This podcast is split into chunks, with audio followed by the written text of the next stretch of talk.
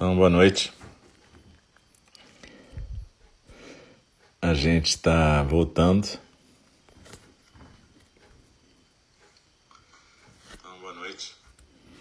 Estamos aqui com o segundo programa dessa noite de quarta-feira, 7 de outubro de 2020, que é a nossa fala do Dharma. A gente está estudando o Sutra, que é o livro da John Halifax Hiroshi de pé na beira do abismo. Por enquanto só tem a edição em inglês, Standing at the Edge. E a gente está estudando a parte sobre empatia. A gente está estudando esse livro desde o ano passado e ele tem sido extremamente útil, uma ferramenta maravilhosa nesses tempos difíceis que a gente está passando de pandemia, caos político em vários países do mundo, etc. É... Eu lembro para todas nós que a fala do Dharma é exatamente como zazen, né? A gente faz, a gente pratica a fala do Dharma sentado em zazen, ou na postura oriental, tipo lótus, semilótus, birmanês, ou na postura ocidental, sentado em cadeira, com os pés no chão, as coxas paralelas ao chão, a coluna ereta de preferência, sem encostar no espaldar da cadeira, ou se você tiver algum problema postural, pode deitar, pode fazer o que quiser, mas o ideal é que você adote uma postura que possa ficar estável e firme durante toda a prática sem ter que se mexer. E a gente, quando está na fala do Dharma, a gente faz que nem no Zazen, a gente presta atenção na expiração, na postura e deixa as palavras passarem por nós que nem a respiração. Do mesmo jeito que a respiração é o nosso vínculo com a vida, ou seja, a respiração nos respira e nos faz vivos, as palavras também têm um vínculo aqui com o zazen e com a vida do zen. E elas vivificam a nossa prática. Quando a gente vai fazer, vai praticar na fala do Dharma, a gente recita, em geral, alguns votos no início alguns votos no final. A gente repete três vezes no começo aquilo que é chamado de verso da abertura do Dharma. E é um verso em que a gente faz a intenção de estar presente e aproveitar a oportunidade de escutar o Dharma para poder praticar. E no final a gente repete três vezes também os quatro votos dos Bodhisattvas na versão dos Zen Peacemakers, que é a versão que é usada no Upai, o templo lá no Novo México, da nossa professora John Halifax Roshi. E fora esses momentos em que a gente está com as mãos impressas diante do rosto, recitando todos juntos, todas juntas, a gente fica na postura de zazen com a mão direita embaixo, a mão esquerda em cima, os polegares unidos. No final, depois que tem a segunda recitação dos votos dos Bodhisattvas, todos em conjunto, eu recito sozinho aquele versinho de Dogen Zenji que fala para gente não desperdiçar a nossa vida. E é isso, são 8h29, daqui a pouquinho eu vou começar a leitura do De Pé na Beira do Abismo e comentar. Lembrando que, de novo, pode acontecer barulhos aqui, os cachorros resolveram sair, estão lá fora, então pode ser que eles fiquem latindo, pode ser que falte luz, internet, então também se nove horas tiver tudo em silêncio. Normalmente durante a fala do Dharma não tem muito silêncio, como pode ocorrer durante a prática da meditação. Mas se até nove horas ficar em silêncio é porque deu ruim, realmente aconteceu alguma coisa, beleza? Então, pessoal, a gente vai começar daqui a pouquinho. Muito obrigado por todas e todas que estão presentes. E a gente vai começar então.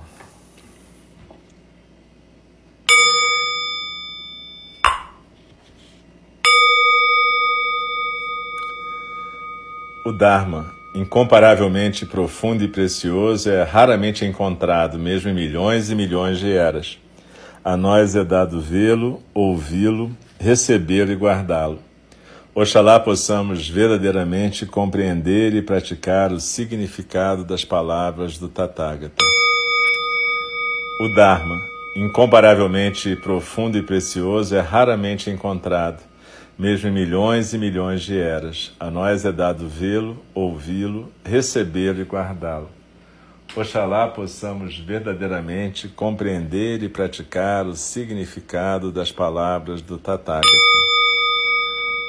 O Dharma, incomparavelmente profundo e precioso, é raramente encontrado, mesmo em milhões e milhões de eras. A nós é dado vê-lo, ouvi-lo, recebê-lo e guardá-lo.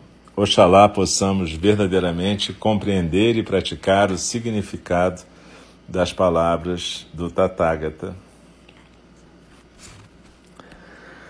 Então, continuando aqui o livro da John Halifax Roshi, tem um subcapítulo aqui, Entre o Dom e a Invasão.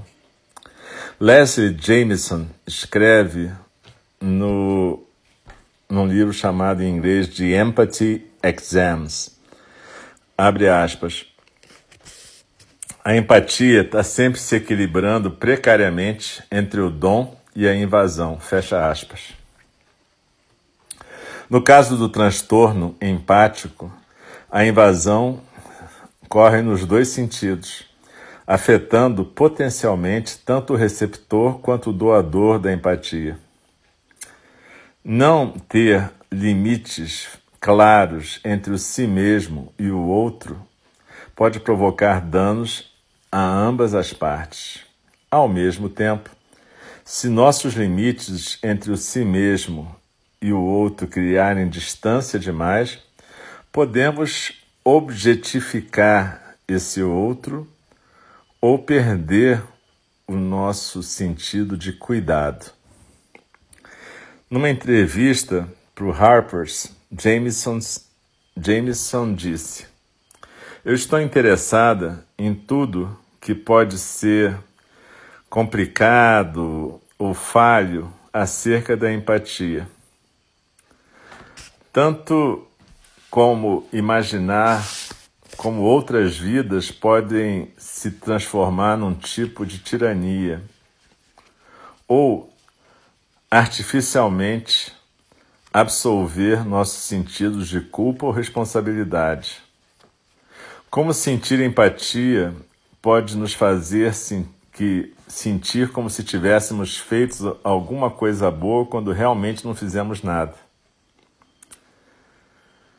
A gente começa a gostar do sentimento de se sentir mal pelo que acontece com os outros. Isso pode nos fazer sentir bem acerca de nós mesmos.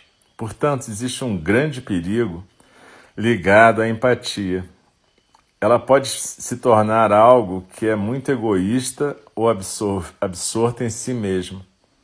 Ela pode levar o nosso raciocínio moral a se perder, ou mesmo ultrapassar esse raciocínio moral inteiramente.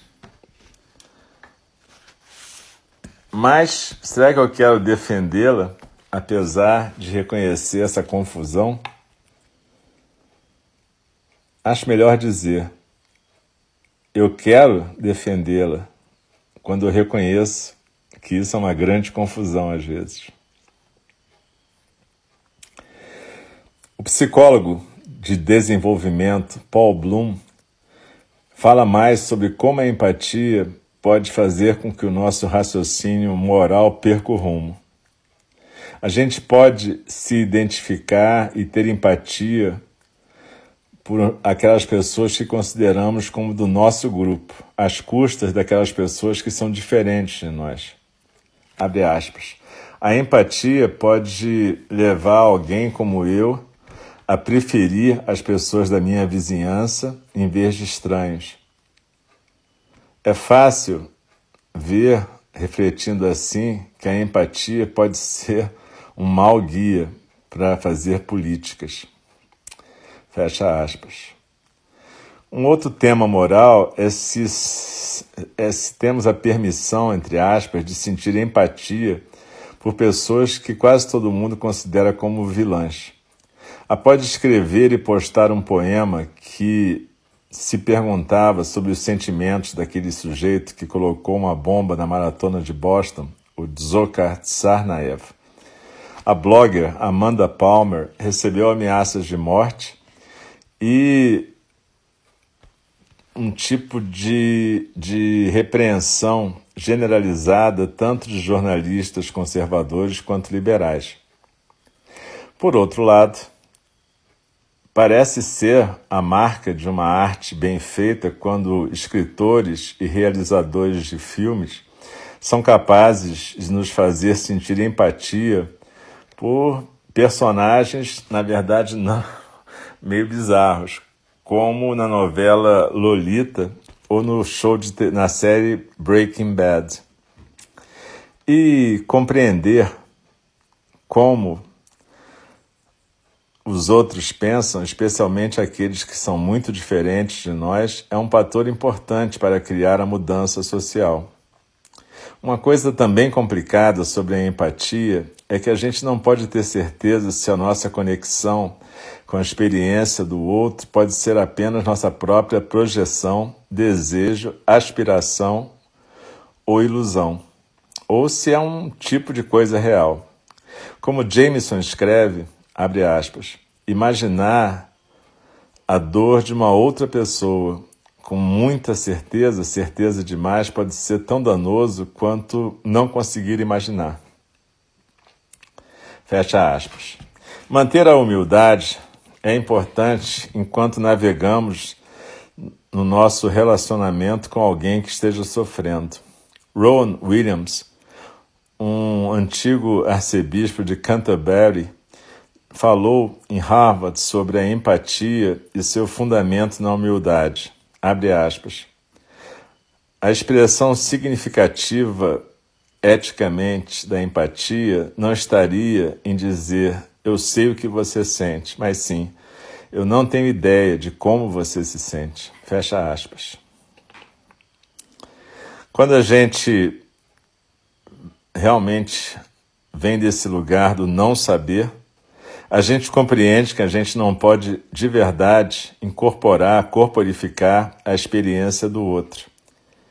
E a gente pode então modular melhor a nossa reação empática. Eve Markle, minha amiga e a esposa de, do Roche Bernie Glassman, escreveu eloquentemente acerca de receber empatia daquelas pessoas que pensavam que compreendiam a experiência dela. Bernie sofreu um AVC em janeiro de 2016. O consolo e conselhos começaram a vir de todos os lugares. No meio de ter que desempenhar tantas tarefas para ela e para o próprio Bernie, Eve wrote. Eve escreveu, abre aspas, a maior lição que eu aprendi nesses últimos 34 dias desde o derrame do Bernie é como é difícil simplesmente testemunhar e escutar. Tantas pessoas estavam prontas para me dizer como eu estava me sentindo ou como achavam que eu me sentia. Por exemplo, ah, você deve estar tão aterrorizada. Nossa, isso deve estar sendo terrível para você, etc. E eu tinha vontade de dizer para elas, como é que você pode saber? Fecha aspas. Ela continua, abre aspas. Eu também faço hipóteses sobre o que as outras pessoas devem estar pensando e sentindo. Talvez eu tenha aprendido isso no curso de Empatia 101. Aqui ela está fazendo uma brincadeira com cursos universitários, normalmente tem códigos, né? Então ela falou Empatia 101. Imagine como alguém pode estar se sentindo e então tem empatia instantânea. Por exemplo, abre aspas, quão terrível isso deve ser para você, fecha aspas. Bom, talvez seja, talvez não seja. Como é que eu sei que você vai estar sentindo até que eu pergunte e então escute a resposta? Fecha aspas. Eve descreve a experiência que ela preferia.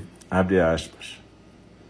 Eu sou extremamente grata pelo silêncio que a escuta profunda me permite quando alguém se senta diante de mim ou está simplesmente calada do outro lado do telefone. pacientemente, me deixando, me permitindo sentir e pensar as coisas, esperando por mim até que certas emoções finalmente apareçam na superfície e eu possa falar em voz alta sobre elas. Não cubra o silêncio desconfortável pedindo desculpas, indo atrás, indo adiante, adivinhando, notando que começou a chover ou agradecendo pelo café. Deixa o silêncio ser, enquanto a pessoa está refletindo sobre a tua pergunta, sobre como ela está. Espera que essa pessoa te dê uma resposta. Fecha aspas. Yves está nos pedindo para escutar e não começar a supor que a gente sabe qualquer coisa sobre o sofrimento da outra pessoa. Ela está sugerindo que pratiquemos o não saber e o testemunhar, os dois primeiros fundamentos da ordem dos construtores da paz Zen, que o seu marido, marido dela, Roshi Burney, fundou. A humildade significa que a gente mantém as nossas próprias projeções e interpretações fora do quadro. O quanto a gente for capaz de fazer isso. E a gente permanece aberto e respeitoso em relação à experiência da outra pessoa, enquanto também somos honestos sobre nossas próprias forças e limitações. E aqui é muito importante isso, porque quando, às vezes, quando a gente está treinando pessoas que querem ser cuidadores de pacientes com situações de saúde com risco de morte iminente, situações de terminalidade, doença grave. É muito comum as pessoas ficarem meio desesperadas, querendo saber o que, elas devem falar para essas pessoas, e a gente repete o tempo todo que elas têm que aprender a não falar, a fazer exatamente o que a Yves Marco fala: testemunhar, ficar em silêncio, não saber. E depois, só quando a pessoa quiser, de repente, requerer, você falar alguma coisa. Mas o mais importante ali é aprender com a pessoa. Eu estou sempre aprendendo com as pessoas que eu trabalho, né? não só como psiquiatra de pessoas que não estão é, aparentemente morrendo nesse instante, como também quando eu estou acompanhando pacientes que estão morrendo. E é muito curioso porque, mesmo eu achando que eu faço isso, que eu fico em geral, na postura do não saber, eu descubro frequentemente que, sem querer ou querendo, eu acho que eu sei várias coisas.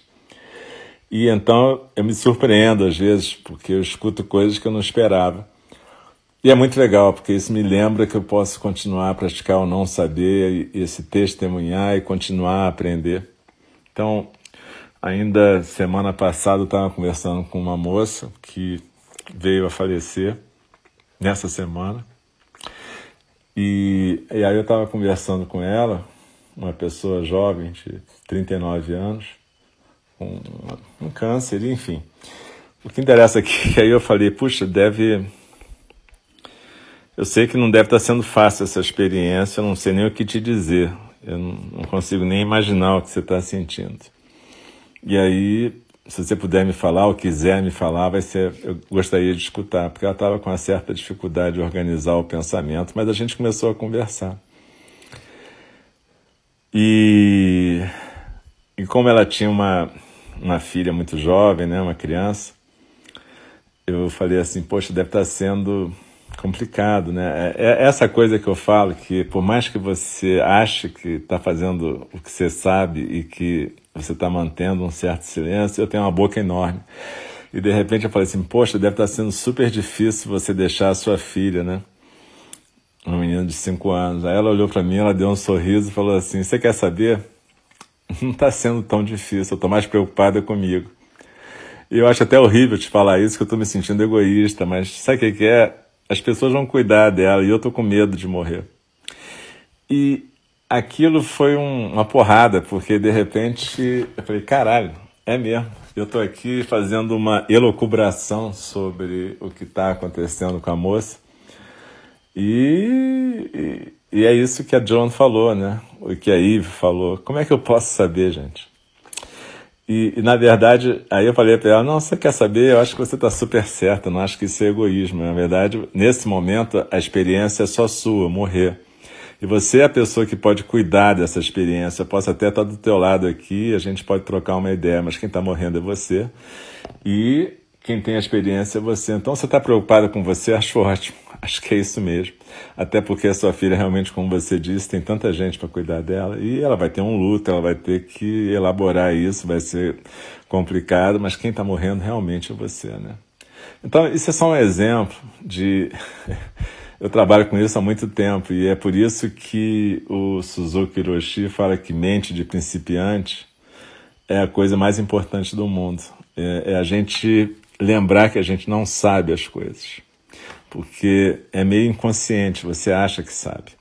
E é por isso também que hoje em dia eu sou meio radical assim e acho que a pior coisa do mundo é a gente ter especialistas apesar de eu fazer um pouco isso, especialistas em luto, em morte, em cuidados paliativos, não me entendam mal, não é que seja ruim, mas é porque às vezes a gente perde um pouco a espontaneidade de poder trabalhar esse assunto e poder aprender com as pessoas. Eu acho que os cuidadores de todas as profissões deviam poder se aproximar mais disso e não transformar isso num campo tão específico às vezes. E, bom, eu teria mil exemplos para contar para vocês, aos poucos eu vou contando, às vezes numa fala do Dharma aqui, numa fala do Dharma lá. Mas o que importa é que a gente possa ter essa mente do não saber, que a gente possa entender a empatia como a capacidade de estar aberto, com o coração aberto para outra pessoa e poder estar é, é, tá aberto para a experiência que ela vai relatar. Não é supor a experiência, e não é tentar tapar o, o, aquele, aquela angústia que a gente sente quando a pessoa está devagar, falando devagar, levando um tempo. Não, não tenta completar as palavras para ela. É, tenta deixar esse silêncio que a Joan fala, esse silêncio desagradável e meio inquieto. Mas é esse silêncio que vai fazer a outra pessoa se sentir acolhida, na é verdade. Então, é, é, eu queria só lembrar a todos nós que a nossa prática, a meditação, tudo isso é para que a gente possa estar no mundo de um jeito mais aberto, mais vulnerável, mais bacana, mais exposto e que a gente possa realmente ter uma, uma troca com as pessoas que possibilite a todos estarem cada vez mais presentes e conscientes. Então é isso, vamos recitar aqui.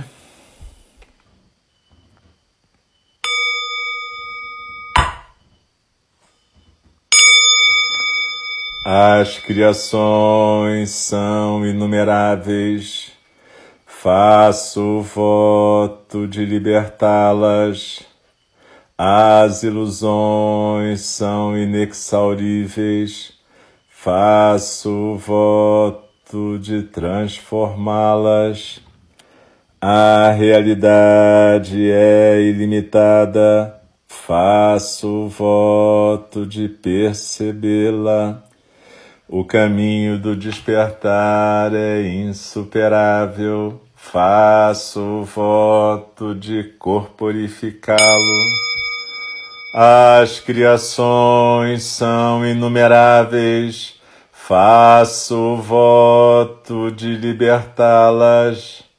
As ilusões são inexauríveis, Faço voto de transformá-las. A realidade é ilimitada. Faço voto de percebê-la. O caminho do despertar é insuperável. Faço voto de corporificá-lo. As criações são inumeráveis Faço voto de libertá-las. As ilusões são inexauríveis. Faço voto de transformá-las. A realidade é ilimitada, faço voto de percebê-la. O caminho do despertar é insuperável, faço voto de corporificá-lo. Deixe-me respeitosamente lembrá-los. A questão de vida e morte é de importância suprema. O tempo passa e a oportunidade é perdida. Vamos despertar, despertar, preste atenção. Não desperdice a sua vida. É isso aí, galera. Muito, muito obrigado por nós podermos compartilhar esse espaço aqui, a nossa prática, a nossa vida. Todos somos vulneráveis, frágeis e transitórios, mas estamos juntos, né? E vamos ver se a gente consegue se preservar, preservar a saúde nossa e de quem a gente gosta, de quem está em volta da gente, da nossa comunidade como um todo, para que a gente possa continuar a praticar juntos. Um grande abraço para vocês. Muito obrigado.